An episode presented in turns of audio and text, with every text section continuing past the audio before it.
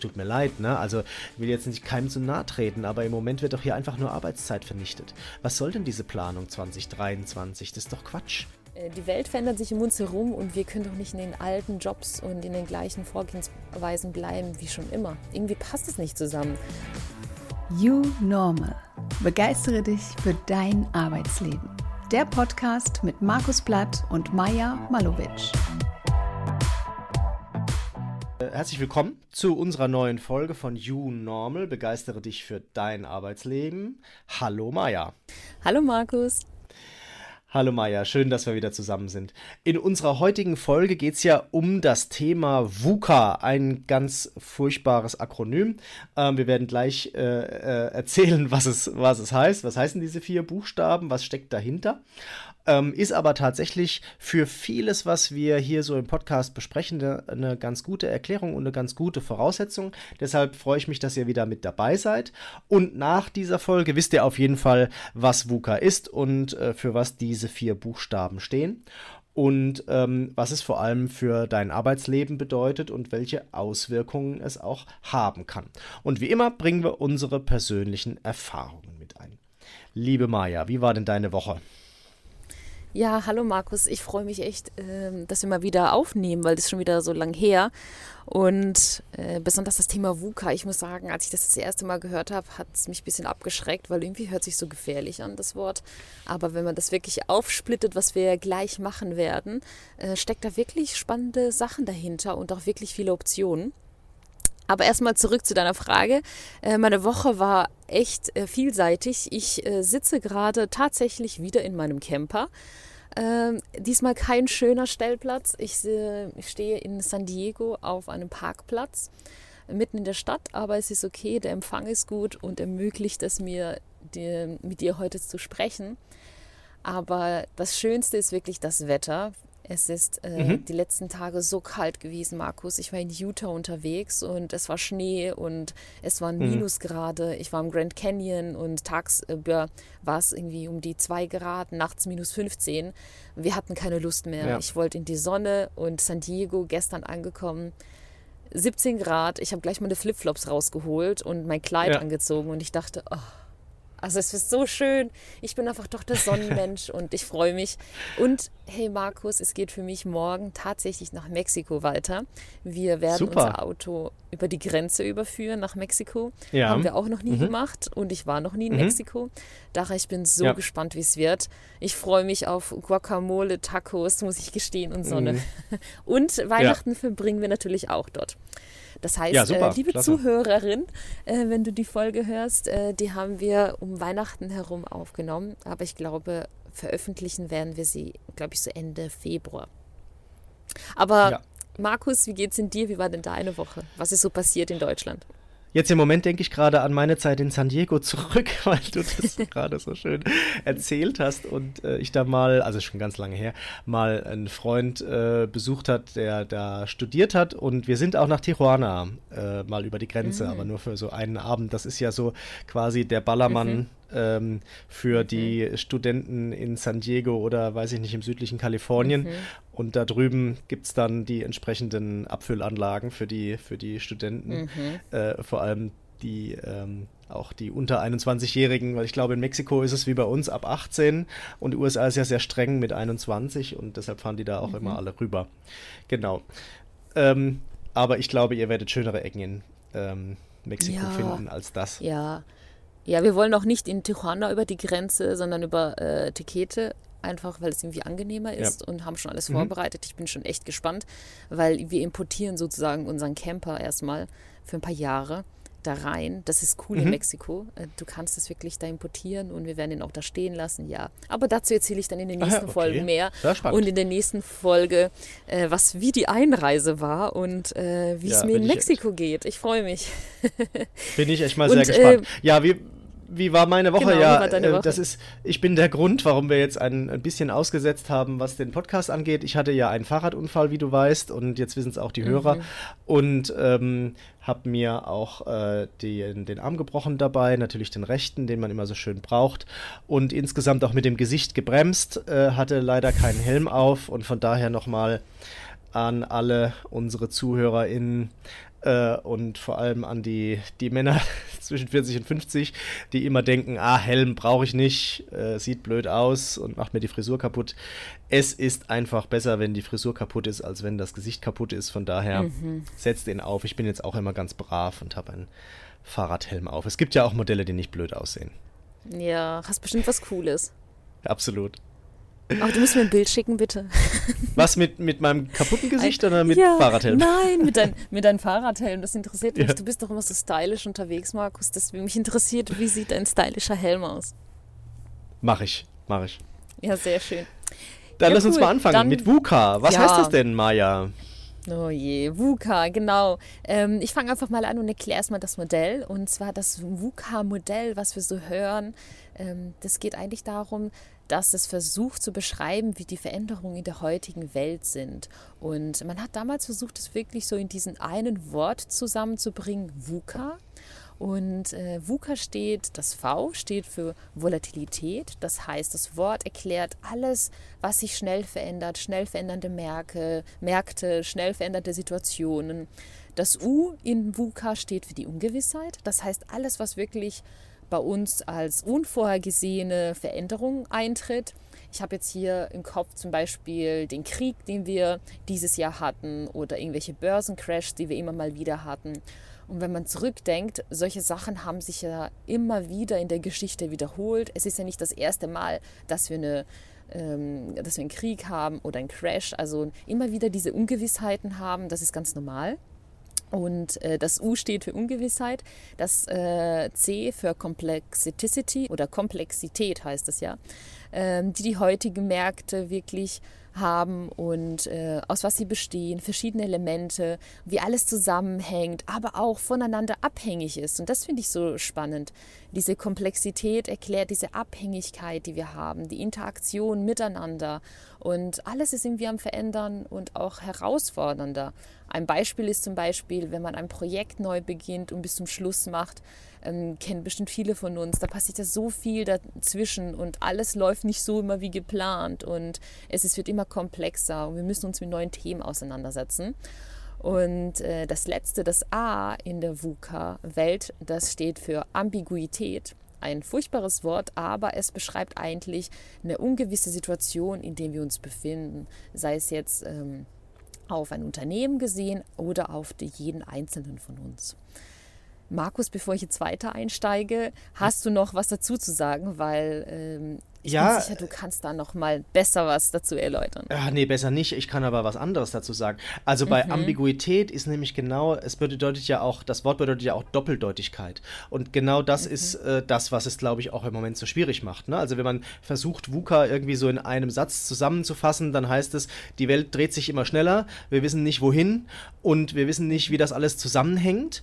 Und es gibt immer mehrere Erklärungen für das gleiche Phänomen. Mhm. Und, und das ist ja das, was, glaube ich, jetzt heute den Menschen auch so zu schaffen macht. Ne? Also jetzt ja nicht nur in der, in der Wirtschaft, sondern auch im täglichen Leben und in der Politik. Und es, es, es, ist, es ist ja nicht ähm, irgendwie kompliziert, ne? sondern es ist komplex. Ne? Also ich schaue von außen drauf und, und ich sehe erstmal gar nicht, wo die Enden sind. Ne? Also ich sehe so ein, so ein, so ein Wollknäuel ne? von Beziehungen und, und, und von, von, von Themen, die da rausstechen, von Reaktionen, aber ich kann mir keinen Reim drauf machen, ähm, wo das alles äh, herkommt. Ne? Und ähm, äh, jetzt haben wir das Problem, dass in der Politik äh, da oftmals dann Leute mit einfachen Erklärungen kommen und, äh, und dann äh, da die Leute einfangen und das ist, glaube ich, ein bisschen äh, auch so ein Problem.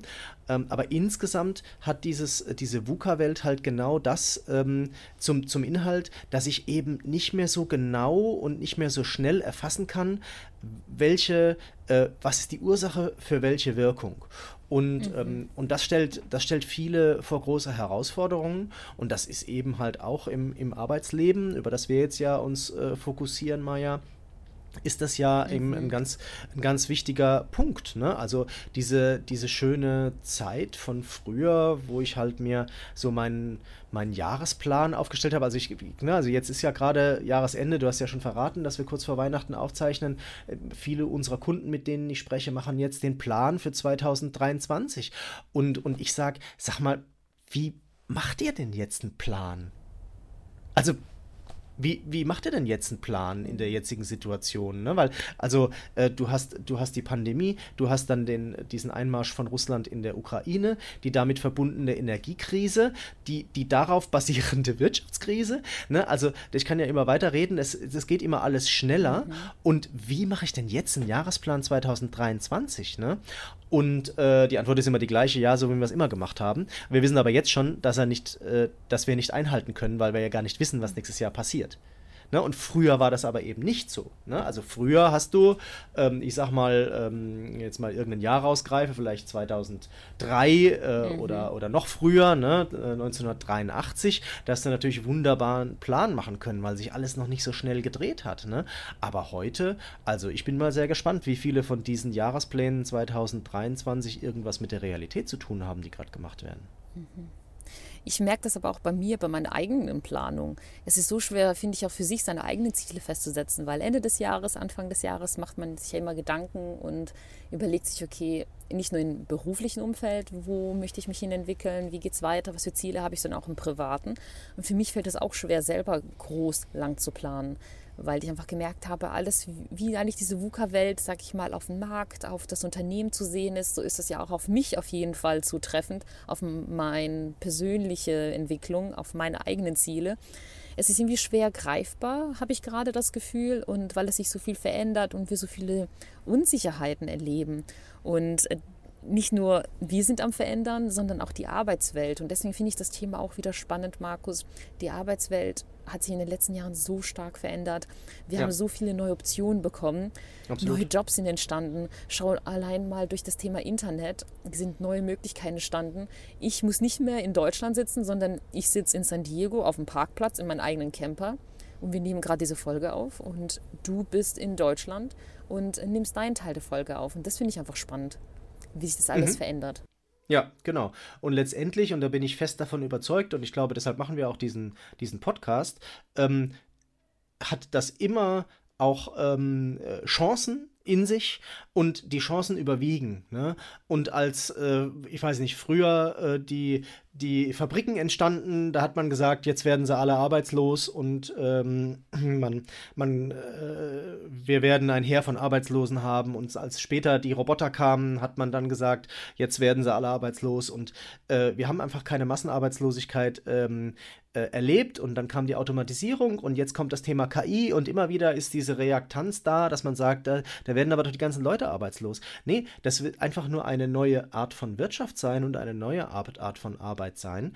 Und wir haben ja im Moment genau das Gegenteil. Also wir haben ja ein, ein, Fachkräftemangel und ein War of Talents, der halt einfach ähm, genau das Gegenteil beschreibt. Ne? Also da ist keine Massenarbeitslosigkeit. Also und, und, und, und weder in dem Bereich jetzt von, von Fachkräften als auch auch von einfachen Arbeiten. Ne? Also jetzt, äh, äh, wenn, wenn man sich jetzt umschaut, ne? also was jetzt hier früher Studentenjobs waren, ähm, in, in Restaurants und so weiter, da wird ja überall gesucht. Mhm. Also ich, ich, hier in Deutschland, ich weiß nicht, wie, wie es bei dir in den USA ist, ähm, da, da hängen überall Schilder an den Lokalen. Das hat vielleicht auch was mit den mhm. Energiekosten mhm. zu tun. Das hat aber auch was damit zu tun, dass die keine Arbeitskräfte finden. Das jetzt, weiß ich nicht, Cafés und so weiter, die haben noch bis, äh, bis 17 Uhr auf und dann machen die zu. Krass, ja.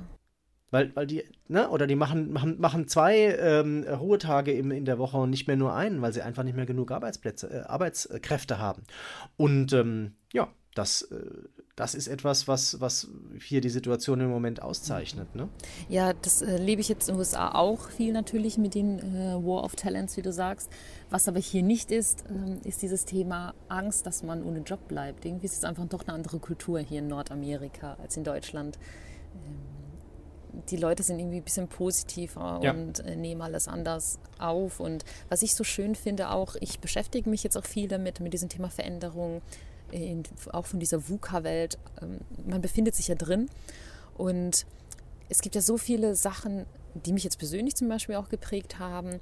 Es gibt ja Diskussionen von Vier-Tage-Woche, wie Microsoft, die machen das ja schon, ähm, dass sie zum Teil Vier-Tage-Wochen anbieten für ihre äh, Mitarbeiterinnen. Und es gibt dieses berühmte Buch Die Vier-Stunden-Woche. Das treibt es ja noch woanders hin, dass du deine Zeit so einteilst mhm. in dieser schnell verändernden Welt, dass du das für dich nutzt, indem du dich so aufbaust als ja. Unternehmen, dass du nur vier Stunden in der Woche arbeitest und der Rest läuft von alleine, weil du es aufgebaut hast. Und das sind Sachen, die einfach in den mhm. letzten Jahren irgendwie immer mehr entstanden sind und uns viele Möglichkeiten geben. Und ich glaube, wenn man einfach Arbeitnehmerin ist, in Deutschland ist man einfach überfordert. Man hat so viele Möglichkeiten, so viele Optionen, dass man selber nicht weiß, ja, wohin soll ich mich jetzt entwickeln? Und jetzt stellen wir uns das weiter vor, als Unternehmen ist doch genauso. Du möchtest ja innovativ sein, du möchtest deinen Mitarbeitern ja tolle Entwicklungspotenziale bieten, aber wo fängst du an? Alles verändert sich so schnell. Und dann hast du Ungewissheiten wie so ein Krieg, Energiekrise. Und ich sag mal, die deutschen Medien sind jetzt auch nicht so unterstützend, was das angeht, immer ja. mit ihren Meldungen. Und äh, dann ist es normal, dass man einfach auch mal negativ ist und nicht mehr weiter weiß. Und ähm, um nochmal zurückzukommen, und genau das ist so ein bisschen VUCA. Es gibt ein Wort dafür, äh, was diese Situation beschreibt. Und ich glaube, das Ziel wirklich dieser Folge war heute auch zu zeigen, sowas gibt es schon lange und immer wieder. Und es gibt auch ein Wort dafür. Und irgendwie hängt man da drin, ob persönlich natürlich oder im beruflichen Umfeld. Es ist normal und es wird auch, Markus, glaube ich, von meinem Bauchgefühl her auch so bleiben. Ähm, es wird, wir werden immer in dieser VUCA-Welt bleiben. Ich, ich würde vielleicht da hingehen zu dieser These, dass es was Normales wird. Dieses schnell verändernde, dass man Arbeitskonzepte anpasst, Lebensmodelle anpasst, dass man einfach offener wird und dass es normaler wird, in diese Rhythmus mitzuschwimmen. Ich weiß es gar nicht. Irgendwie, das war so jetzt so mein Gefühl von den letzten Jahren. Wie ist da bei dir die Einstellung oder wie siehst du das?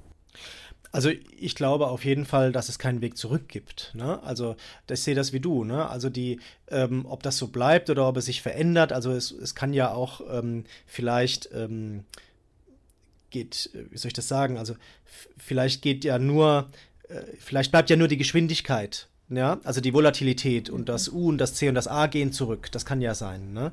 Aber mhm. es wird auf jeden Fall nicht mehr ganz weggehen. Und es ist also diese schöne, gemütliche Zeit wie früher, ne? also was uns auch manche Leute einreden wollen, man könnte zurück in die 80er Jahre gehen. Ne? Also das, das, das gibt es nicht. Ne? Und wir leben halt auch einfach äh, nicht alleine auf dem Planeten, sondern wir sind halt, äh, es gibt halt eine Welt und die entwickelt sich und ähm, das, äh, das wird auf sich, äh, wird sicherlich nicht mehr so wieder werden, wie es früher mal war. Ne? Und das ist auch, ähm, das hast du ja auch schon eindrücklich äh, vorhin ein paar Sätze dazu gesagt, das ist auch gut so, ne? weil das natürlich auch unglaublich viele Chancen bietet und weil diese Schnelligkeit und, äh, und, und auch diese ganzen technischen Möglichkeiten heutzutage, ähm, die haben natürlich gute und schlechte Ze äh, Seiten, aber man muss eben für sich die guten, die guten rausfinden und die guten halt auch einfach nutzen. Und ich glaube, dass, da bin ich super optimistisch optimistisch. Also gerade die deutsche Wirtschaft, die europäische Wirtschaft, die war immer, war vielleicht nicht immer die schnellste, aber sie war immer diejenige, die, die am nachhaltigsten sich dann auf diese neuen Situationen eingestellt hat und dann ganz robust äh, damit gearbeitet hat, da bin ich mir ganz sicher. Also auf jeden Fall gibt es keinen Weg zurück, das ist mein Fazit. Ähm, Wie es in der Zukunft wird, äh, ist schwer vorherzusagen. Ne? Also, äh, es hat, Hast du eine Glaskugel? hat, ja mal, hat ja mal einer gesagt, ne? also Vorhersagen sind eine schwierige Sache, vor allem wenn sie die Zukunft betreffen. Mhm. Und ähm, da, da würde ich jetzt äh, nicht die Hand dafür ins Feuer legen, dass es irgendwie schn noch schneller wird oder VUCA so bleibt oder wie auch immer. Ich glaube, es ist so ein bisschen, wahrscheinlich wird einer von diesen vier Buchstaben wird sich durchsetzen. Wenn es nach mir geht, ist es die, die Volatilität. Mhm. Und die anderen Sachen kriegt man, glaube ich, ganz gut, ähm, ganz gut in den Griff. Und jetzt ist aber ja die Frage, Maja, was lernen wir denn jetzt daraus? Oder wie stellen wir uns jetzt darauf ein? Ne? Also, wenn es keinen Weg zurück mhm, gibt genau. und die genau. gemütliche Zeit nicht mehr wiederkommt und wir also mit, mit diesem VUCA-Konzept ähm, äh, leben müssen. Was kann man jetzt tun? Also was können Unternehmen tun? Und, und du hast ja schon gesagt, was, was können denn jetzt auch die, die MitarbeiterInnen tun, äh, um sich da ähm, einfach ähm, drauf einzustellen und, und vielleicht das umzudrehen, ne? sogar was Positives daraus zu ziehen. Ne? Ja, das ist ein äh, spannender Punkt. Ähm, besonders weil wir das ja schon immer wieder hatten. Und ich finde, manchmal, wenn man in die Zukunft guckt, hilft es auch mal zurückzugucken und zu schauen, was war denn die letzten Jahre so los? Wie hat sich das alles in den letzten Jahren entwickelt und äh, wo gehen wir hin? Markus, was ich noch loswerden wollte, und zwar, es gibt ja so einen berühmten Spruch, und den habe ich auch immer auf meinen Design Thinking Folien drauf, wenn ich äh, Design Thinking an der Hochschule mache, und zwar, ähm, nicht die intelligentesten überleben, sondern die anpassungsfähigsten Menschen. Das bedeutet wirklich die Menschen, die sich Situationen am schnellsten anpassen können, die sind auch viel flexibler und lernen schneller mit den Situationen umzugehen und können sozusagen überleben. Und äh, ich finde diesen Spruch total spannend. Warum ich ihn jetzt an dieser, an dieser Stelle erwähne, ist einfach, durch einfach diese VUCA-Welt haben wir ja sozusagen diese Inspiration. Wir müssen uns anpassen, wir müssen es zulassen. Ich selbst habe jetzt auch in den letzten Monaten so viel gelernt, was das Thema Anpassungsfähigkeit angeht, Planung. Ich äh, reise mit meinem eigenen Wohnmobil durch Nordamerika. Ich übernachte jeden Tag woanders. Ich weiß nicht, wo ich am nächsten Morgen bin. Jeden Tag muss ich mich darum kümmern, wo gehe ich einkaufen, wo bekomme ich Wasser. Ähm, ich lerne neue Menschen kennen. Es ist ja so viel Veränderung das ist, ich ja total rausgerissen worden aus meiner Art zu denken und zu arbeiten, was ich auch ja. wollte. Und ich habe aber so viel gelernt, Markus. Und das hat mich auch zum Reflektieren gebracht. Wie du weißt, ähm, habe ich ja lange für die INBW gearbeitet oder mhm. arbeite auch noch für die INBW und habe dort Innovationsprogramme mit aufgebaut. Und das hat mich zurückreflektieren lassen auf die Zeit. Damals, als das Thema Design Thinking aufkam, Innovation, du, kann, du kennst ja das Unternehmen, das ist ein großes mhm. Unternehmen, 20.000 Mitarbeiter und damals diese Aufgabe, macht neue Innovationen, bringt was Neues rein, macht so einen Design Thinking Workshop. Das war ja auch ein totaler Clash von Kultur und man konnte sich da wirklich nichts drunter vorstellen. Und ich war damals wie so jemand, der reingekommen ist, äh, um Leute zu motivieren, zu begeistern, sich für neue Themen äh, zu entwickeln und äh, da dran zu bleiben. Und da habe ich auch gelernt, ähm, mit neuen Vorgehen und mit Mindset und mit Offenheit, dass man wirklich schaffen kann, Menschen zu motivieren und zu Veränderungen zu begeistern. Und das habe ich so für mich mitgenommen. Egal was kommt äh, oder wie, welche Veränderung kommen mag, man braucht wirklich die richtigen Menschen, die das rüber transportieren können. Und ich glaube, in dieser Welt, in der wir uns jetzt befinden, mit dieser Veränderung, die so stark ist und mit diesen vielen Möglichkeiten, braucht es auch gute Führungskräfte und Mitarbeiter, die es schaffen, andere zu begeistern und zu motivieren und zu sagen, hey, halb so wild, sowas gab es schon immer, jetzt äh, erleben wir es und das und das kannst du davon mitnehmen. Du kannst es nutzen, um dich zu verändern, weil ich sehe das ehrlich gesagt so positiv.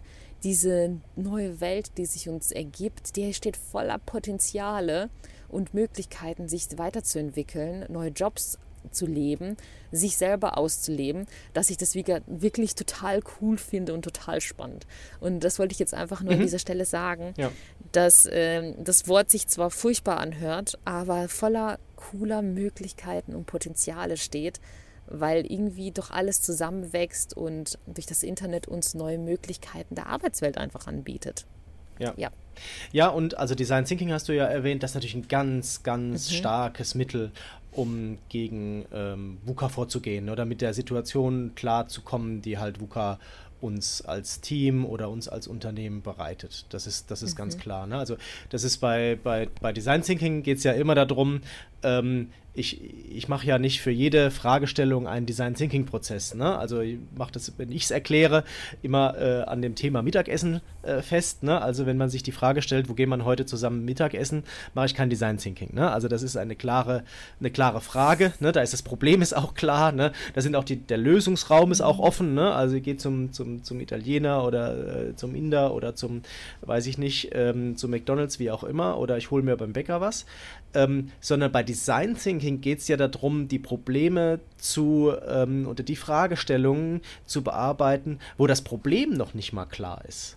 Ne? Also wo ich jetzt eben noch gar nicht weiß, was ist denn eigentlich das Problem, was dahinter steckt. Und da bin ich gedanklich halt mhm. schon in dieser VUCA-Welt drin. Ne? Also ich, beginn, ich bin in dieser Komplexität, in dieser Ambiguität, in dieser Doppeldeutigkeit drin, ne? weil ich halt mich mit Fragen beschäftige, wo gar nicht klar ist, was denn das eigentliche Problem. Das hab, weiß ich nämlich erst, wenn ich mit Design Thinking angefangen habe und die ersten drei äh, Phasen auch hinter mich gebracht habe. Dann weiß ich erst, was das Problem ist oder wo die Wahrscheinlichkeit am höchsten ist, dass es das Problem ist. Und von daher ist Design. Thinking natürlich ein ganz, ganz starkes Mittel. Und das, was du eben gesagt hast, das finde ich richtig. Wir brauchen gute Führungskräfte, wir brauchen gute Mitarbeitende, die damit klarkommen und die damit auch wirklich arbeiten. Ähm, denn der Punkt ist ja der, ähm, ich habe natürlich Mittel, ne, um mit, diesem, mit dieser VUCA-Situation umzugehen, ähm, indem ich halt einfach Planungszyklen verkürze, äh, indem ich agile mhm. Methoden mhm. einsetze, die einfach auch schneller sind. Ne? Also jetzt Objectives and Key Results zu nennen, wo ich im Normalfall in so einer Quartalsdenke bin, Design Thinking, mhm. wo, ich, wo ich schnell Dinge entwickle und, äh, und, und teste und wenn sie nichts sind, dann schmeiße ich sie weg und nehme das nächste, die nächste Idee und, und probiere die aus und so weiter. Aber Maya, ich brauche ja auch, also ich als als Mitarbeiter oder ich als Führungskraft muss natürlich auch dazu bereit sein, so zu arbeiten. Ne? Und ich glaube, das fällt halt un, un, mhm. also unglaublich vielen Menschen schwer, ähm, eine Idee, von der man gerade eben noch überzeugt war, die einfach so wegzuschmeißen.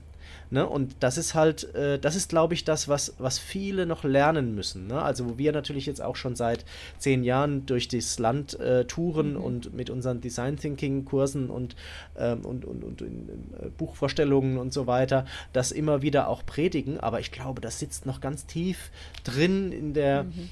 äh, in den Führungskräften und auch in der Mitarbeiterschaft ne, dass man sich da, dass man sich da nicht so schnell lösen kann. Und natürlich auch so ein, auch äh, das, die Unternehmen müssen dazu lernen. Ne? Also wie gesagt, ich habe es ja eben schon so ein bisschen suffisant gesagt, das mit dem Planungsprozess, ne? Also es, das tut mir leid, ne? Also ich will jetzt nicht keinem zu nahe treten, aber im Moment wird doch hier einfach nur Arbeitszeit vernichtet. Was soll denn diese Planung 2023? Ja, das, das, ist doch Quatsch.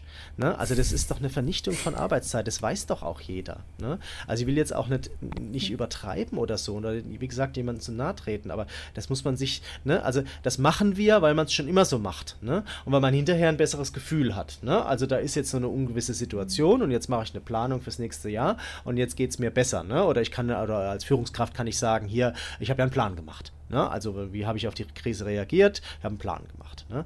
Aber ähm, dass eben jetzt äh, diese, durch diese Volatilität und durch die ganze Schnelligkeit, die, die Doppeldeutigkeit, die, die eben damit verbunden ist, dieser Plan wahrscheinlich eben so nie in die Realität gehen wird, ähm, ist halt eine andere Frage. Und jetzt bin ich natürlich, wenn ich mich auf die andere Seite stelle und jetzt wieder hier OKR-Coach bin, also Objectives and Key Results Coach, dann äh, werde ich natürlich sagen, ja, ihr braucht ein Jahresziel. Und ihr braucht natürlich auch ähm, äh, als Basis ähm, für eure Quartalsziele, braucht ihr ja natürlich Jahresziele. Ne?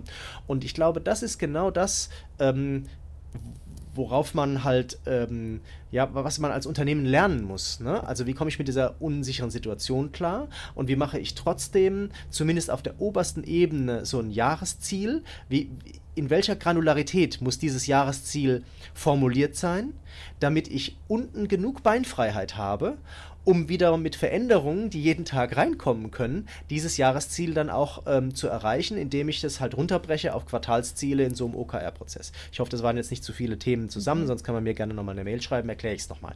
Also das, das ist, glaube ich, das, was, was, was der Kern ist. Ne? Also dass wir ähm, dass wir weg müssen von dieser starren Planung, auch von der starren Budgetplanung. Äh, da gibt es äh, übrigens auch äh, Controlling-Professoren, ähm, die ich gut kenne, die das schon seit 20 äh, Jahren predigen, dass man eben nicht mehr diese starre Budgetplanung machen soll.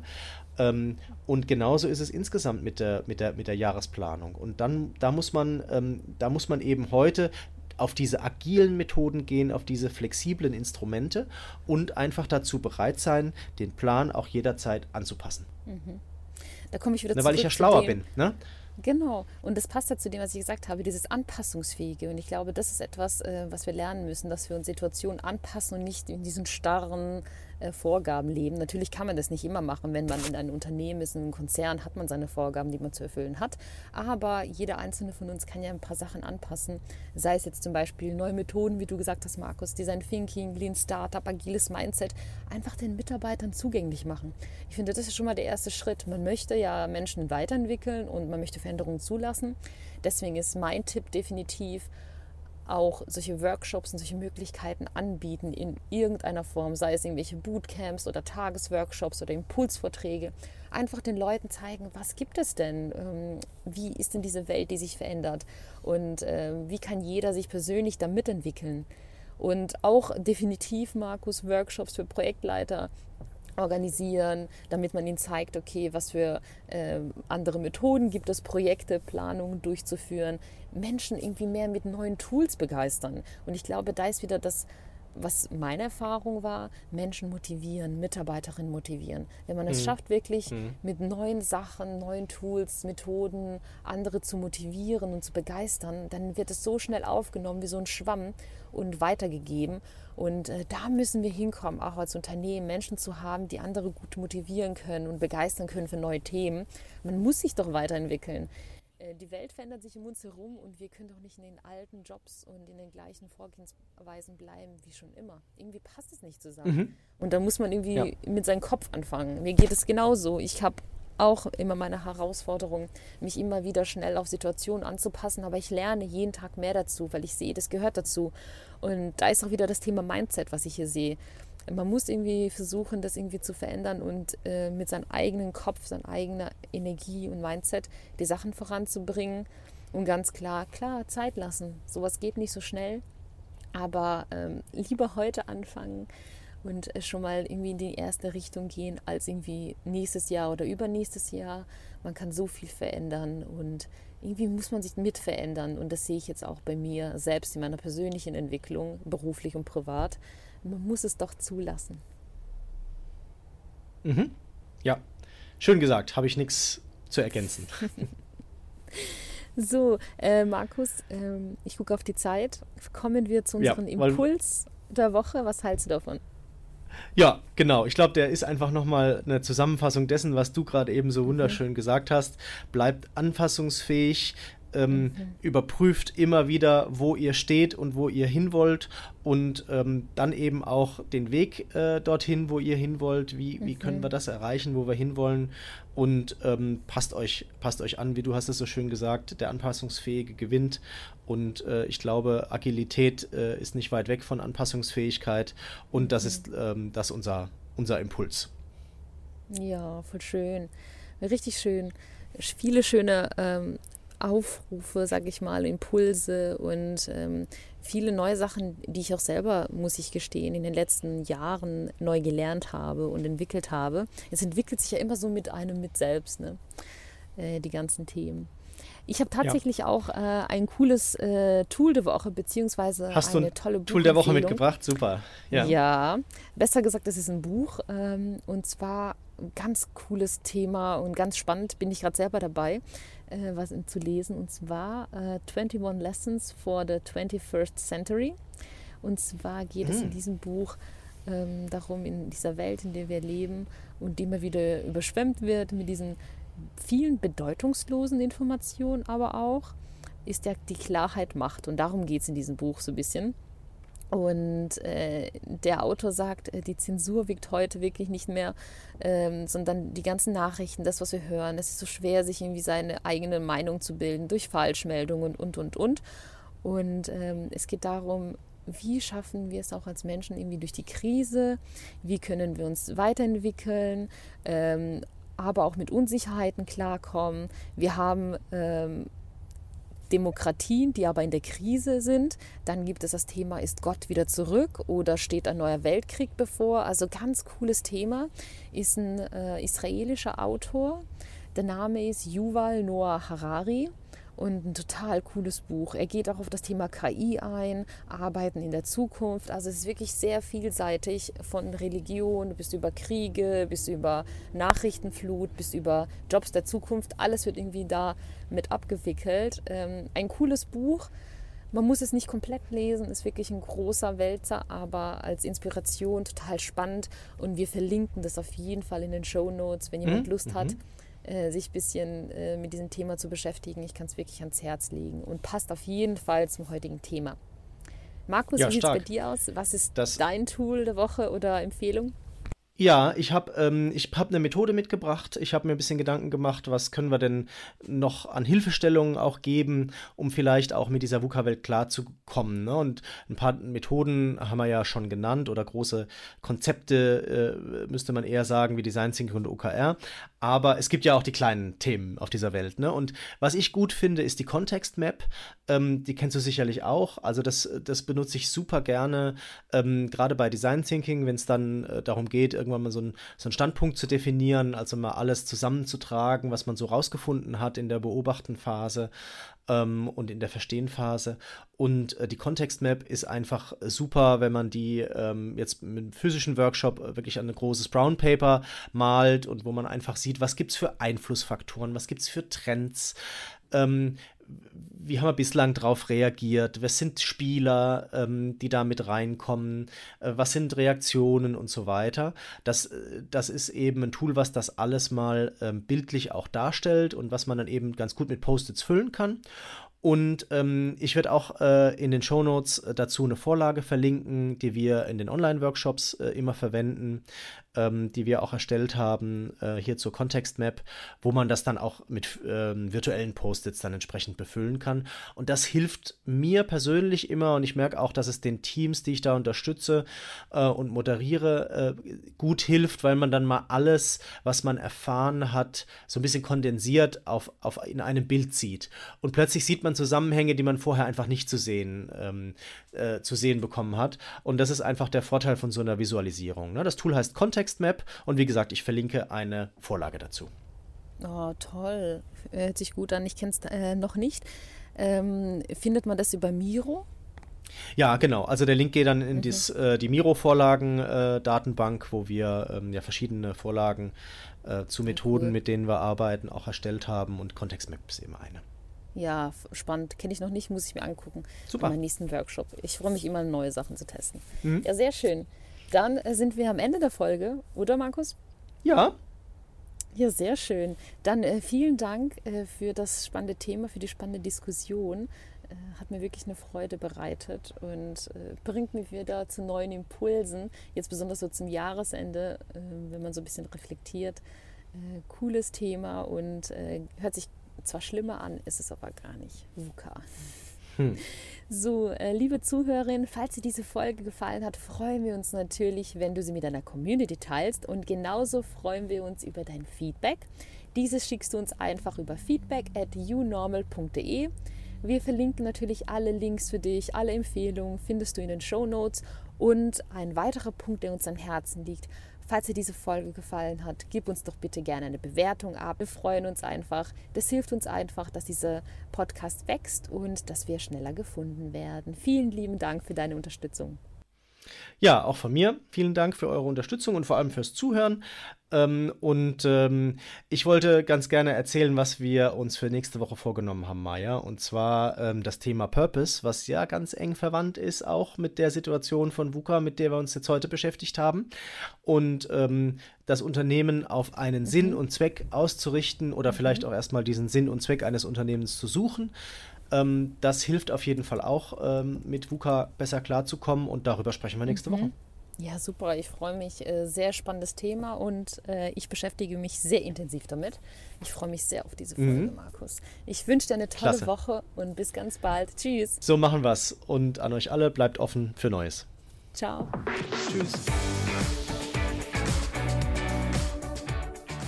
Hat es dir gefallen?